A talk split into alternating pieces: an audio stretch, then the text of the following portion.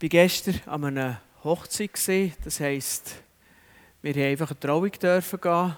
Das Hochzeitsfest haben dann ausgewählte 15 Gäste können gehen. Ähm, und etwas vom Schlimmsten, was Corona gebracht hat, die Massnahmen, wir dürfen nicht mehr feiern. Es wird einfach jedes Fest abgemurkst, ein Stückchen weiter. Das hat mich bewogen, so in der Hoffnung vom Ausklingen von diesen Massnahmen eine Predigtreihe zum Thema Feiern zu machen. Die haben wir eigentlich angefangen, bereits im April. Und ein bisschen schauen, wo das Fest gefeiert werden, zum Beispiel in der Bibel oder was die Bibel zum Feiern sagt. Du bist erstaunt gewesen, der wird überall gefeiert. Jesus in den, in den Evangelien, der ist immer wieder am Feiern, total. Also ich weiß nicht, was er gemacht hat, wenn er Corona-Beschränkungen hatte. Ähm, und ich habe einfach gedacht, es gibt Sachen, die wir in einer Zeit nicht haben dürfen. Ich will nicht sagen, dass das falsch ist. Also ich, ich bin da nicht irgendein Massnahmengegner. Ich war gestern nicht in Berner Demo gegen die Massnahmen. Ich war eben am Hochzeit. Genau. Aber es gibt Sachen, wo ich das Gefühl habe, wenn diese Zeit wird vorbei sein müssen wir sie unbedingt wieder lernen. Und darum habe ich gesagt, ich möchte eine Predigreihe zum Thema Feiern machen. Und das Fest, das ich heute mit euch anschaue, oder diesen Bereich, da lesen wir eigentlich im Alten Testament im ersten Königebuch. Also, wo Israel ein Königreich war, da haben sie verschiedene Könige gehabt. Es hat sich dann auch aufgeteilt in Juda und Israel in zwei Königreiche. Und da lesen wir davon im Königebuch. Und im achten Kapitel haben sie ein grosses Fest gefeiert. Das ist nämlich so, der König Salomo, das ist der Sohn von David, hat in Jerusalem den Tempel für Gott gebaut. Ein grossartiges Bauwerk. Und dorthin sollen alle Menschen kommen, um Gott zu begegnen. Ein Tempel als der Wohnort von Gott bei den Menschen. Das ist überhaupt der Zweck von einem Tempel, also in anderen Religionen. Der Tempel ist der Ort, wo die Menschen gehen können, für Gott zu begegnen. Und so war so der Gedanke vom Salomo. Und er hat einen Tempel gebaut. Und in diesem Tempel, im Gegensatz zu vielen anderen Religionen, hat es nicht Götzenbilder aus, aus äh, Holz oder Stein oder Gold, wo man können vorne abknäulen und dieser Gottheit huldigen oder so, sondern es hat ganz wenig Gegenstände gehabt. Und der Hauptteil, das war Bundesladen gewesen. Das war eigentlich eine Holzkiste, die vergoldet war, mit oben drauf einem Deckel. Der hat Thron von der Gnade geheissen. Und drinnen in dieser Kiste waren im Wesentlichen hauptsächlich die zwei Steintafeln, wo das Gesetz drauf war, also die zehn Gebote, die Gott Mose gegeben hat. Aber die Bundeslade, die war das Zeichen vom Bund. Das heisst, Gott hat gesagt, ich tue mich auf eine verlässliche Art mit euch verbinden. Ihr könnt euch nachher voll darauf verlassen, dass ich erstens bei euch bin und zweitens für euch bin. Das ist ein Gedanke von einem Bund. Im Gegensatz zu einem Vertrag kann man einen Vertrag den kann man auflösen, der verläuft auf, äh, aus und ein Bund, der ist fest, den kann man nur zerstören oder brechen, den kann man nicht einfach auflösen. Und so hat Gott gesagt, so definiere ich mich, meine Beziehung zu euch. Und darum ist im Tempel, im heiligsten Ort vom Tempel, ist die Bundeslade gewesen. Mit diesen beiden Tafeln als Inbegriff von Gott, der sagt, ich bin nah bei euch und ich habe ein Ja zu euch. Und dann kommt eben die, die Einweihung, das Fest. Und der möchte ich lesen aus dem 8. Kapitel vom 1. Königebuch, der Vers 6 und dann noch der Vers 10 und 11. Dann brachten die Priester die Lade des Bundes des Herrn an ihre Stätte in den hinteren Raum des Hauses, in das Allerheiligste, unter die Flügel der Cherubim. Als aber die Priester aus dem Heiligtum traten, erfüllte die Wolke das Haus des Herrn, und angesichts der Wolke konnten die Priester nicht hinzutreten, um den Dienst zu verrichten, denn die Herrlichkeit des Herrn erfüllte das Haus des Herrn. Gott ist nicht sichtbar, aber seine Gegenwart ist spürbar gesehen durch seine Herrlichkeit, durch seine Macht und durch die Wolken wie auch sichtbar geworden. Ich weiß nicht genau, wie man sich das vorstellen muss, eine Art Nebel oder, oder vielleicht auch fast nur eine, eine Wolke von der, vom Gespüren von der Gegenwart Gottes, von einer Einfach von dort. Jedenfalls muss es gewaltig sein. Also die Priester haben nicht einmal mehr ihren Dienst tun. Ich weiß nicht, ob die sind hergegangen und einfach einen Schwächeanfall hatten unter der Kraft von Gott und können noch gerade wegschnacken und so. Ich weiß es nicht genau, wie das war. Fall war es gewaltig. Und das hat mich zum Titel von dieser Predigt geführt. Wenn wir feiern, dann feiert Gott mit. Und er feiert auf seine Art mit und es hat dann ja, kommen wir nochmal dazu, einen kleinen Strich durch die Rechnung gemacht von ihrer ähm, Festplanung. Sie mussten gewisse Sachen verschieben, weil eben Priester ihren Dienst gar nicht haben können tun. Sie waren überrascht von der starken Gegenwart von Gott. Und ich glaube, die Menschen sind doppelter Art berührt gewesen. Erstens ist es für sie eine tiefe Freude und Ermutigung gewesen, Gott hat wirklich spürbar, sichtbar demonstriert, ich bin bei euch und ich bin für euch und hat ihnen wirklich die Ermutigung gegeben. Und auf der anderen Seite stellen wir zumindest vor, so wäre es mir gegangen, ist sicher auch eine, eine Atmosphäre von der Heiligkeit und von der Ehrfurcht da gewesen, dass der Gott in seiner Macht da ist, spürbar unter uns. Es muss wirklich gewaltig sein. Ich hätte gerne dabei sein, vielleicht nicht ganz so nah wie Priester. Ähm, wenn das so gewaltig wirksam war. Und gleich kommen wir auf das noch zurück, von der Nähe, von der Herrlichkeit.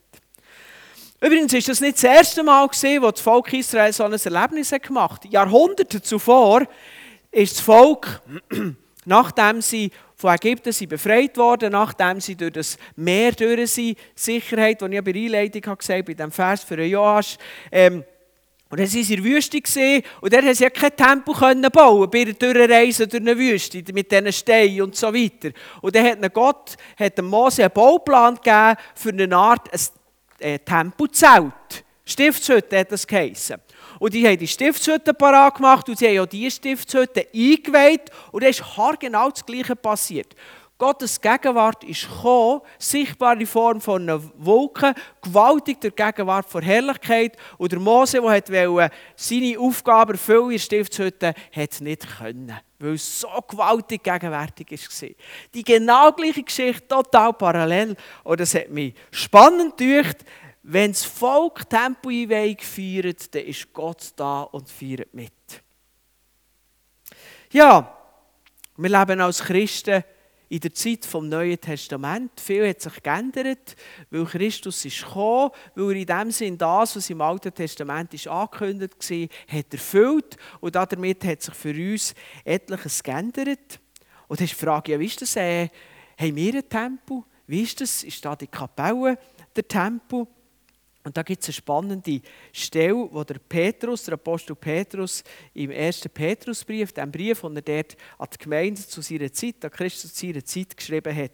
Und dann möchte ich aus dem zweiten Kapitel, Vers 4 und 5 vorlesen. Dort schreibt er, Kommt zu Christus, dem lebendigen Eckstein im Tempel Gottes. Tempel Gottes. Er wurde von den Menschen zwar verworfen, also Jesus der Eckstein, doch in den Augen Gottes der ihn erwählt hat, ist er kostbar. Und nun lasst euch von Gott als lebendige Steine in seinen geistlichen Tempel einbauen. Ihr sollt Gottes heilige Priester sein und ihm geistliche Opfer bringen, die er durch eure Gemeinschaft mit Jesus Christus annimmt. Also wir Christen haben ohne Tempel, aber das ist nicht ein Tempel aus Holz, aus Stein, sondern das ist ein geistlicher Tempel. Also das Haus hier, das ist zwar auch ein Ort der Begegnung mit Gott. Wir kommen da hierher, für Gott zu begegnen, aber es ist einfach unsere Infrastruktur. Wenn wir nächste Woche das Haus da, die Pizzeria denen verkaufen, dann ist es nicht mehr ein, Ort für Begegnung mit Gott, sondern es ist eine Pizzeria.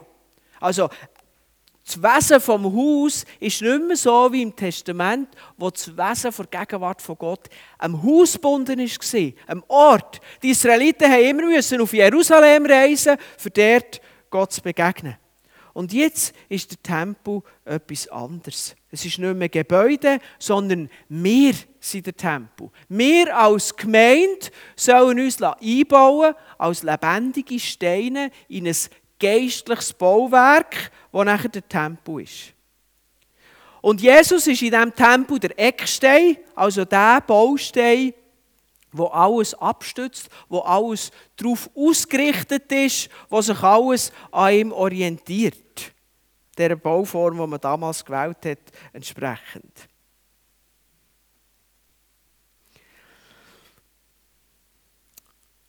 Aber auch für die Gemeinde, für ein geistliches Tempel, gibt es ein Einweihungsfest. Habt ihr das gewusst? Und das Einweihungsfest gleicht ziemlich diesen beiden Einweihungsfesten vom Tempel von Salomo und von der Stiftshütte in der Wüste. Das ist jetzt natürlich der Pfingsttext, weil als Geburtsstunde der Gemeinde und damit als Einweihungsfest der Gemeinde gilt der Pfingsten. Ich bin jetzt eine Woche zu früh, aber ich habe einfach auf dem Herzen, dass, dass ich das heute mit euch teilen möchte. Nächste Woche haben wir einen Gast, der Pfingstpredigt machen wird, äh, jemand, der für von AVC da ist. Und darum möchte ich das heute mit euch teilen. Und ich lese aus der Apostelgeschichte den Pfingsttext von dieser Tempo-Einweihung, vom geistlichen Tempo, wo die Gemeinde ist. Die ersten acht Verse aus der Apostelgeschichte. Als nun die Zeit erfüllt war und der Tag des Pfingstfestes gekommen war, waren sie, also das sind Nachfolger von Jesus, nachdem Jesus in den Himmel zurück ist, waren sie alle beisammen an einem Ort. Da entstand auf einmal vom Himmel her ein Brausen, wie wenn ein heiliger Sturm daherfährt und erfüllte das ganze Haus, in dem sie saßen. Und es erschienen ihnen Zungen wie von Feuer, die sich zerteilten, und auf jeden von ihnen ließ eine sich nieder. Und sie wurden alle erfüllt von Heiligem Geist und begannen in fremden Sprachen zu reden, wie der Geist es ihnen eingab. In Jerusalem aber wohnten Juden, fromme Männer aus allen Völkern unter dem Himmel. Als nun jenes Tosen entstand, strömte die Menge zusammen und sie waren verstört, denn jeder hörte sie in seiner eigenen Sprache reden. Sie waren fassungslos und sagten völlig verwundert, sind das nicht alles Galiläer, die da reden? Wie kommt es, dass jeder von uns sie in seiner Muttersprache hört? Also hier bei dieser Tempo-Einweihung kommt Gott und feiert mit. Und das Pfingstfest hat es ja dann unabhängig von der christlichen Gemeinde gegeben. Und darum sind Juden aus allen Völkern, die sie verstreut waren, die sie gelebt haben, sind hergekommen, um mitzufeiern. Also das ist so ein richtiges die Stadt ist so gesehen, wie wenn irgendwo, wie soll ich sagen, ich kann mich erinnern, als in Bern der Fußball-EM war und nachher sind die Holländer da, war die ganze Stadt orange und weiss nicht was alles. Und so muss man sich das vorstellen, die sind von allen Orten gekommen, alle mit ihren Muttersprachen und nachher ist das passiert und das muss auch physisch spürbar sein, sonst wären die Leute nicht aus der ganzen Stadt zusammengekommen. Und es hat eine riesige Sache gegeben, wo sich die Macht und die Herrlichkeit hat offenbart und der Petrus hat nachher predigt und an diesem Tag haben 3000 Menschen gesagt, der Gott, der, wo wir jetzt Tempo-Einweihung vor ihm feiern, zu dem wollen wir auch gehören, mit dem wollen wir unterwegs sein. Wenn schon nur 30'000 haben gesagt, wir wollen das, nicht mich Wunder vor, wie viele Leute er predigt hat, ohne Mikrofon. Kann sein, dass er mehrere Gottesdienste nacheinander hat gehalten das weiß ich nicht. Das ist die Detail, sind in seiner Apostelgeschichte nicht überliefert. Aber es muss ein gewaltiges Fest sein vor Gegenwart von Gott, vor Herrlichkeit, die sich offenbart hat. Und nachher, als ich das so gesehen habe, die Parallelen, die Stiftshütte in, in der Wüste, der Tempel von Salomo und jetzt hier das Einweihungsfest vom geistlichen Tempel vom Neuen Testament, ist mir ein gewaltiger Unterschied aufgefallen. Der Mose hat nicht in die Stiftshütte können. Die Priester beim Salomo haben nicht in die Tempel können. Aber hier bleiben die Leute mittendrin. Der Petrus kann seine Predigt machen. Der Petrus ist mit drin. Und das Gewaltige ist, weil eben der Tempel nicht aus Steinen ist, sondern aus Menschen, ist Gott in diesen Menschen in, erfüllt sich in ihnen. Und sie werden nicht blockiert für den Dienst, sondern im Gegenteil, sie werden freigesetzt. Es kommt etwas ganz Neues aus ihnen raus. Es ist eine ganz andere Dimension.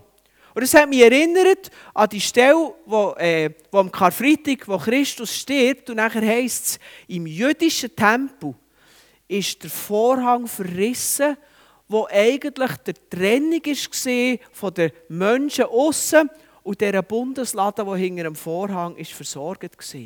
Und der Effekt jetzt bei der Tempoeinweihung vom geistlichen Tempo ist, wenn die Herrlichkeit von Gott kommt, dürfen wir mit in die Herrlichkeit hineingehen. Eine grossartige Wende, einen grossartigen Schritt weiter, weil Gott uns nicht nur im Bund zugesprochen hat, dass er für uns ist und in unserer Nähe ist, sondern er ist in uns, er ist mit uns, er handelt durch uns und es kommt eine ganz neue Dimension rein. Und es ist ein gewaltiges Fest, das viel weitergeht und wo Gott noch viel tiefer mit uns zusammen feiert. Er feiert nicht nur gleichzeitig und es gibt eine Distanz, weil die Herrlichkeit von Gott wie etwas so Unnahbares im Alten Testament, sondern wir sind mit in dieser Herrlichkeit der Gegenwart von Gott drin. Und das finde ich total gut. Und weil das so ist, wird der, äh, Petrus dann konkret und sagt, ich tue euch die Stelle von vorhin nochmal zeigen, hat es ein bisschen hervorgehoben, der einen Satz, lasst euch von Gott als lebendige Steine einbauen. Also, weil wir jetzt der geistliche Tempel sind, das geistliche Haus, wo Gott uns begegnen will, darum sollen wir uns als lebendige Steine einbauen in diesen Bau. Wir sollen zusammenstehen. Wir sollen jetzt der Ort der Begegnung sein, wo ein Tempel immer ist. Wir haben heute den Joas einsegnen. Das ist ein besonderes Fest und es ist auch ein besonderes Fest, weil du da bist, als geistlicher Stein in dem Haus der Begegnung mit Gott. Ein Stück Herrlichkeit haben wir auf das Leben von Joas legen. Ein Stück von dieser Kraft, von dieser Gegenwart von Gott, wo nicht mehr im Tempo ist, dann müssen die Leute draußen sein, sondern wo mitten unter uns ist, in uns, aber auch durch uns. Und darum ist es immer wichtig, dass wir zusammen sind. Darum ist es wichtig, dass wir zusammengehören, dass wir uns bauen zu einem geistlichen Tempo. Und weil das so wichtig ist und auf die Gemeinde bezogen ist, möchte ich vom Bild vom Tempo weggehen und euch das noch versuchen, mit zwei ein bisschen moderner oder aktuelleren Metaphern zu zeigen. Die Gemeinde ist eigentlich wie ein Fußballteam, das die WM gewinnen will. Sie sind zusammen, weil sie ein gemeinsames Ziel haben. Jeder nimmt seinen Platz ein, dort, wo er es am besten kann, dort, wo er es kann. Und manchmal muss einer noch, weil es der Coach so bestimmt, den zweitbesten Platz einnehmen. Nicht seine angestammte Position. Er wäre Mittelstürmer, aber jetzt spielt er Flügel. Er wäre eigentlich in der Verteidigung, aber jetzt muss er im Mittelfeld mithelfen. Weil es in der Konstellation, eben in der Situation gerade besser ist. Aber das ist gar nicht von Interesse. Von Interesse ist eins, wir sind zusammen und den Pokal. Und für jeden ist es ein Ehr dabei zu sein.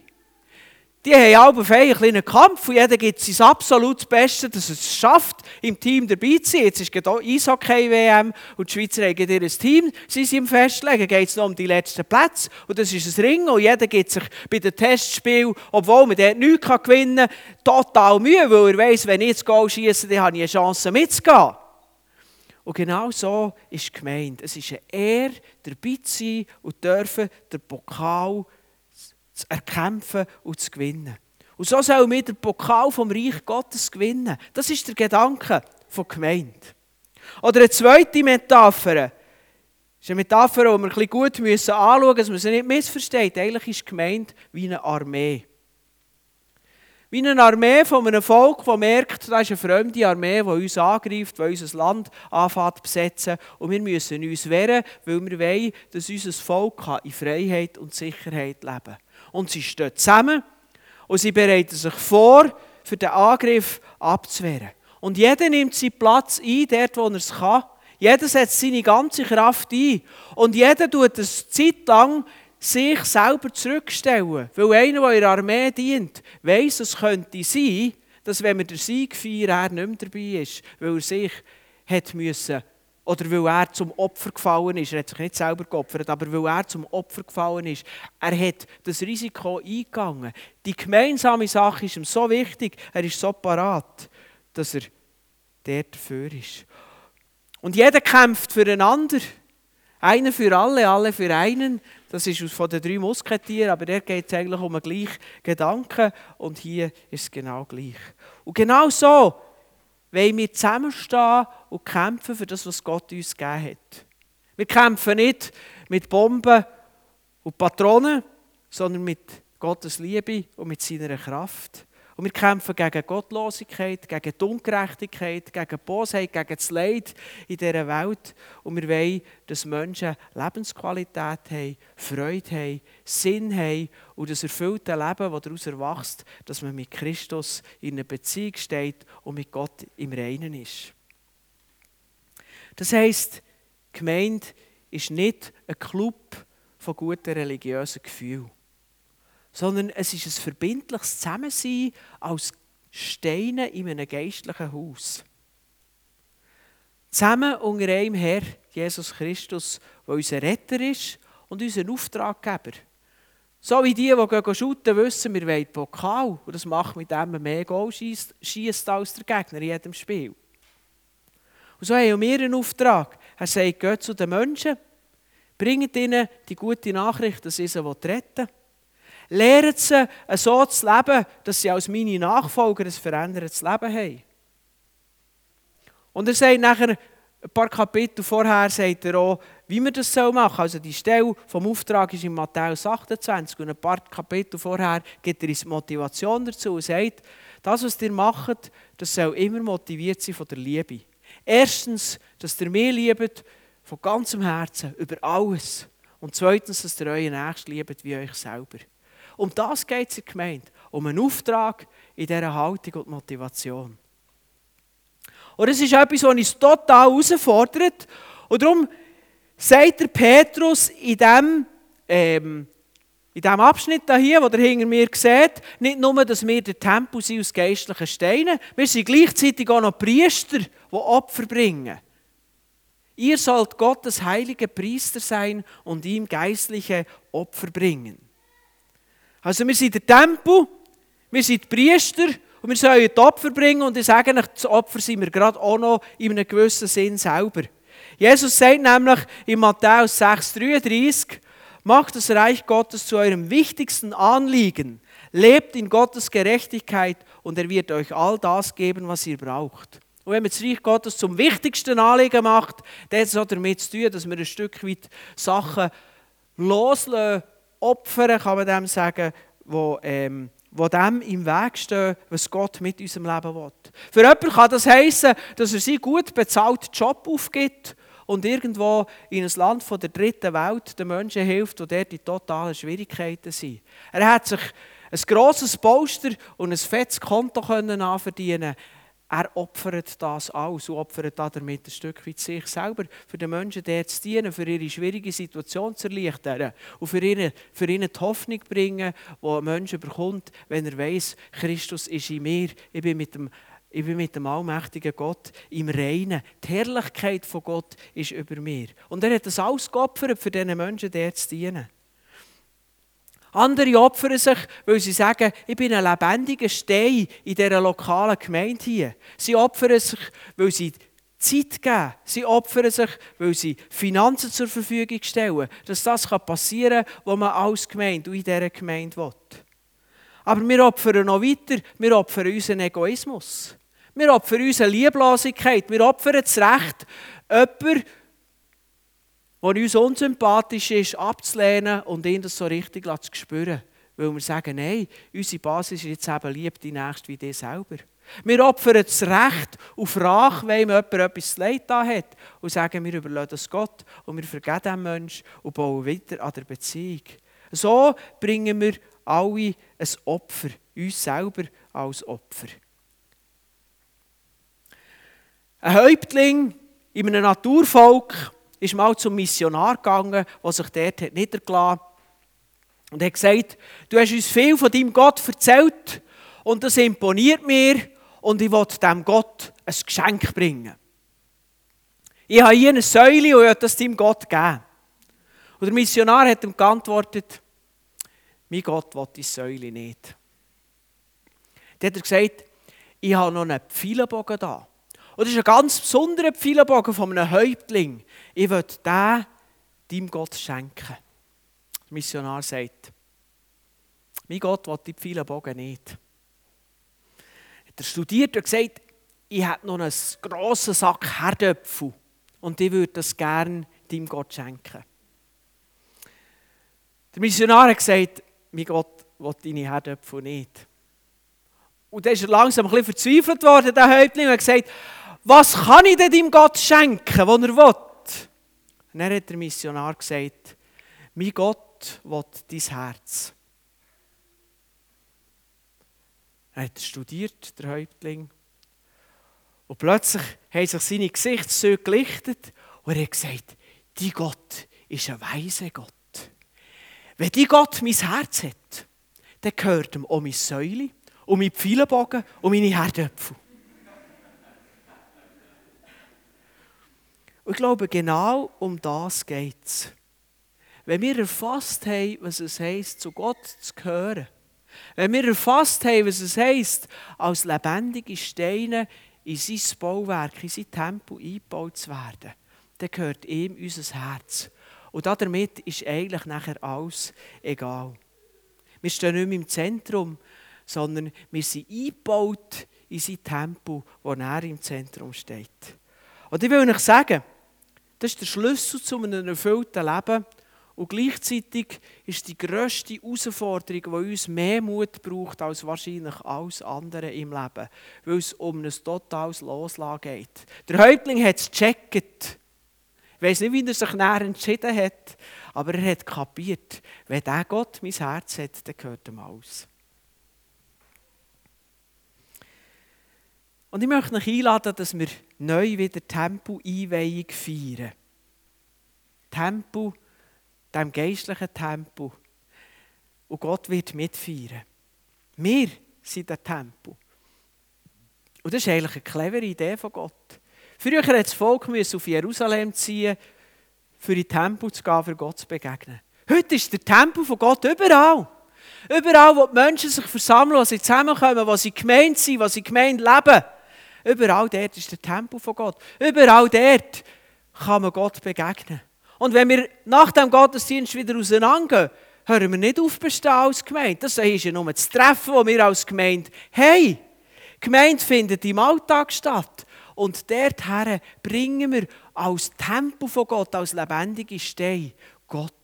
Was für ein cleverer Gedanke. Auch ich komme zum gleichen Schluss wie der Häuptling. Was für einen weisen Gott haben wir. Eine Gemeinde aus lebendigen Steinen.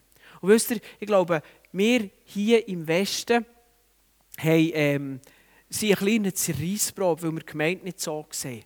Da würde ich es gerne ausholen. Dann würde ich nämlich anfangen, ganz am Anfang, und irgendwann kommen wir zum Konstantin, Kaiser Konstantin im Jahr 300. Der hat die Gedanken der Gemeinde ziemlich umgekehrt. Und wir leiden bis heute ein bisschen unter dem, dass nämlich die Gemeinde anders verstanden wird.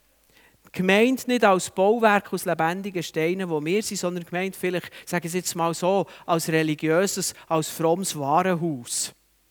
Man kommt, wenn es einem passt. Man nimmt, was man gerade braucht und am Schluss geht man raus und bei Kollekten zahlt man. Und die ganz super Gemeinden, die haben sogar noch eine Flatrate, der tut man den Zehnt überweisen und dann kann man immer kommen, wenn man will und immer nehmen, was man will und dann geht man wieder. Gegen außen sieht es manchmal ein so aus, aber das ist nicht das Wesen der Gemeinde. Das Wesen ist ein geistliches Bauwerk aus geistlichen Steinen, wo du und ich sind. Darum passt die Metapher von der Fußballmannschaft oder von der Armee viel mehr zum eigentlichen Wesen, wo wir als Gemeinde sind. Und auch wir stehen in der Gefahr davon, die Gemeinde einfach als Warenhaus zu sehen. Was bringt es? Wir haben schon über Sachen geredet, wie da hier etwas verändern müsste. Und Leute haben mir gesagt, ja, aber für mich stimmt es so. Dann haben gesagt, ja, aber es geht eigentlich auch gar nicht um dich. Wir sind das Haus, wo Leute Gott begegnen sollen. Und wenn wir etwas verändern, für Menschen zu helfen, hier können wohl sein, hier können willkommen sein, geht es gar nicht zuerst um mich, sondern es geht um meinen Auftrag. Wir müssen wegkommen von diesem Warenhausgedanken her zum Verständnis, dass wir der Tempel sind. Wir gehen nicht in die Gemeinde, sondern wir sind Gemeinde. Wir sind der Tempel von Gott. Und lassen wir uns darum von Gott als lebendige Steine in sein Tempel einbauen. Und darum möchte ich, dass sich jeder selber fragt, Bin ich gemeint oder gar nicht zur Gemeinde? Das kann sich auch jemand fragen, der heute hier als Gast ist. Übrigens, das geht ja nicht nur darum für uns hier, sondern es ist eine Grundhaltung, die wir einnehmen in unserem Leben. Und wenn du gemeint bist, lass du dich als lebendiger Stein ins Mauerwerk, ins Bauwerk einfügen. Lebst du als ein heiliger Priester und bringst du das geistliche Opfer, das letztendlich du selber bist. Oder vielleicht konkret, wo hat Gott dich heute Morgen angesprochen, dass du den nächsten Schritt kannst tun in diesem Aspekt, ein geistliches Bauwerk zu sein, ein Priester zu sein, ein Opfer zu bringen für ihn. Das möchte ich dir mitgeben. Amen.